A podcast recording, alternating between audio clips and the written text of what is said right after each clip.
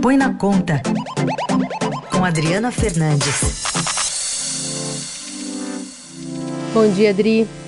Bom dia, Carol, Raíssa, ouvintes da Rádio Dourado. Ele que continua acompanhando de perto essas discussões sobre possível corte do ICMS pelos estados, com a promessa de compensação pelo governo federal. A questão é que tem conta, bastante né, conta sendo feita, mas dificilmente elas estão fechando, não, André? É, ninguém se acerta porque o governo quer fazer essa medida para reduzir o combustível, principalmente porque estamos em ano de eleição. O presidente Jair Bolsonaro colocou todas as suas fichas nesse momento para é, pressionar os estados a reduzirem o ICMS, que é um tributo estadual dos governadores e parte dividido com os prefeitos. Já os estados, eles estão em briga porque dizem que vão perder 115 bilhões de reais. É porque parte do que do pacotão dos combustíveis, como está sendo chamado, é definitivo, ou seja, não é temporário. É justamente por isso que os governadores desembarcaram ontem à noite aqui, um grupo, e hoje de manhã terão outra um outro grupo terá reunião com a presidente do Senado, Rodrigo Pacheco. E na reunião de hoje, o governador de São Paulo vem uh, aqui em Brasília também, porque São Paulo é um dos estados que perde bastante dinheiro. Bom, e já se tem uma pista, Adri, de onde vem o dinheiro e de qual valor será isso que o ministro, anteontem, o ministro Paulo Guedes, falou em 25 bi a 50 bi, né? Parece a, a temperatura em São Paulo, começa com 11 e termina com 25, uma coisa assim. É por aí, porque se lembra que no precatório também começou ali com 20, precatório é, o, o, foi o debate do ano passado para arrumar dinheiro para o Auxílio Brasil, para dobrar o Auxílio Brasil. Precatórios são dívidas que a União tem que pagar e acabaram sendo pedaladas também com a aprovação de uma PEC.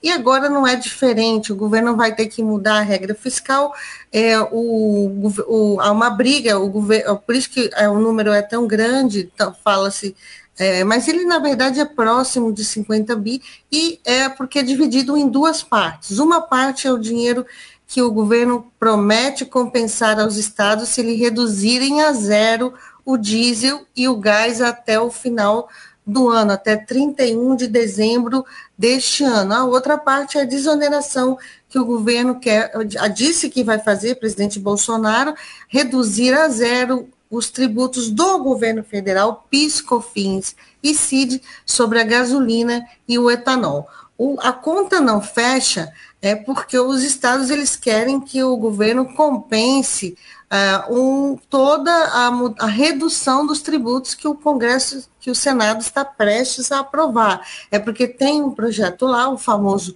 PLP 18, que fixa um teto, é isso mesmo, um teto para cobrança do ICMS de da, justamente daqueles tributos que os estados mais cobram com alíquotas mais altas. São eles é, combustíveis, o gás, o gás, o telecomunicações, energia elétrica e transportes, também transportes públicos, também entrou nesse bolo. Se essa medida for aprovada, esses tributos, esses produtos e serviços serão considerados essenciais. E a partir ah, dessa aprovação desse projeto, eles, os estados não poderão mais cobrar alíquotas elevadas desses serviços, e isso não é, não trata-se só de um projeto para agora, é um projeto para, é uma redução da carga permanente, por isso, Heisen, um desespero aqui dos governadores, muitos deles estão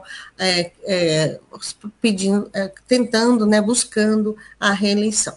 E tem essas, esses dois pontos, né, Adri, que eu acho que podem levar o nosso ouvinte à reflexão. Primeiro que é, é torrar em seis meses o dinheiro da Eletrobras, um dinheiro que não está na conta, não pingou ainda.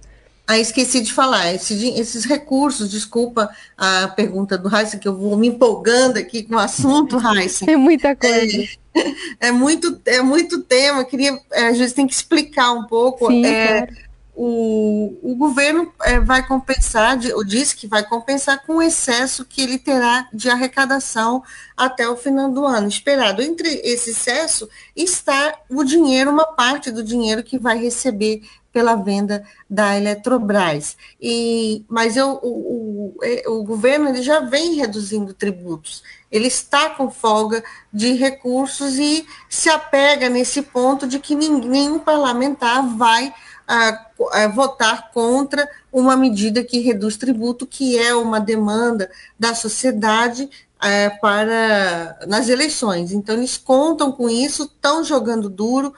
Presidente da Câmara, Rodrigo Pacheco, presidente da Câmara, Arthur Lira e Pacheco, né, presidente do Senado, ontem falaram e dizem que é, precisam é, resolver esse problema para atender o, o, a população e diz que se os preços continuarem ah, desse, tão altos, é, afetando sobretudo a população mais carente, será explosivo. Então, é um caldeirão que está se formando aqui em Brasília de pressão ah, contra os governadores, colocando eles de, é, como ah, vilões para a população brasileira. É isso.